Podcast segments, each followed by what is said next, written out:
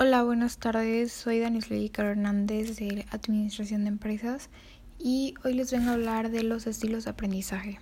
Bueno, para mí los estilos de aprendizaje son los rasgos cognitivos, afectivos y fisiológicos que sirven como indicadores relativamente estables de cómo los alumnos perciben interacciones y responden a sus ambientes de aprendizaje.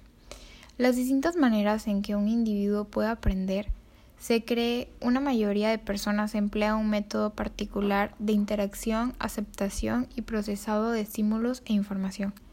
El cerebro humano posee la capacidad de relacionar la gran cantidad de información que percibe. Es por ello que cada individuo humano organiza y procesa esa información de manera diferente. En este sentido, los hemisferios cerebrales son los encargados de procesar la información, por lo que existen distintas formas de pensamiento asociados en cada hemisferio como el hemisferio cerebral y estilos de aprendizaje.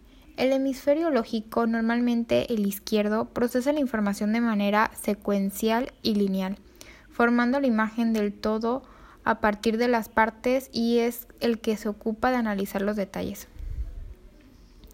En este, este hemisferio piensa en palabras y en números, es decir, contiene la capacidad para las matemáticas, para leer y escribir, por lo cual emplea un estilo de pensamiento convergente, obteniendo nueva información al usar datos ya disponibles para formar nuevas ideas o datos convencionalmente aceptables.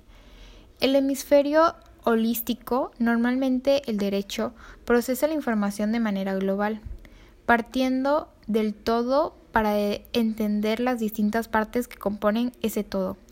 El hemisferio holístico es intuitivo en vez de lógico, piensa en imágenes y en sentimientos. Aunque no siempre el hemisferio lógico se corresponde con el hemisferio izquierdo ni el holístico con el derecho. En un principio se pensó que sí era, por lo que en frecuencia se habla de alumnos hemisferio izquierdo o alumnos analíticos y alumnos hemisferio derecho o alumnos relajados o globales.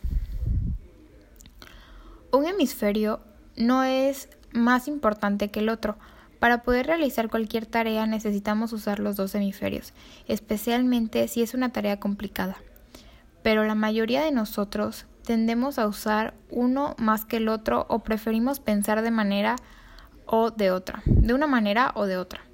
La atención a la diversidad de los estudiantes es una necesidad evidente hoy en día. Sin embargo, aun cuando la atención de los diferentes individuos es uno de los principales pedagógicos más importantes para lograr calidad de proceso, enseñanza, aprendizaje.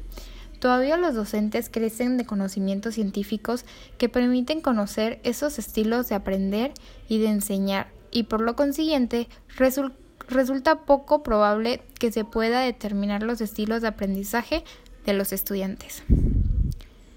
El antecedente de la noción de estilo de aprendizaje pertenece al campo de la psicología, los psicólogos cognitivistas fueron los primeros investigadores a los 50 años que abordaron esta problemática.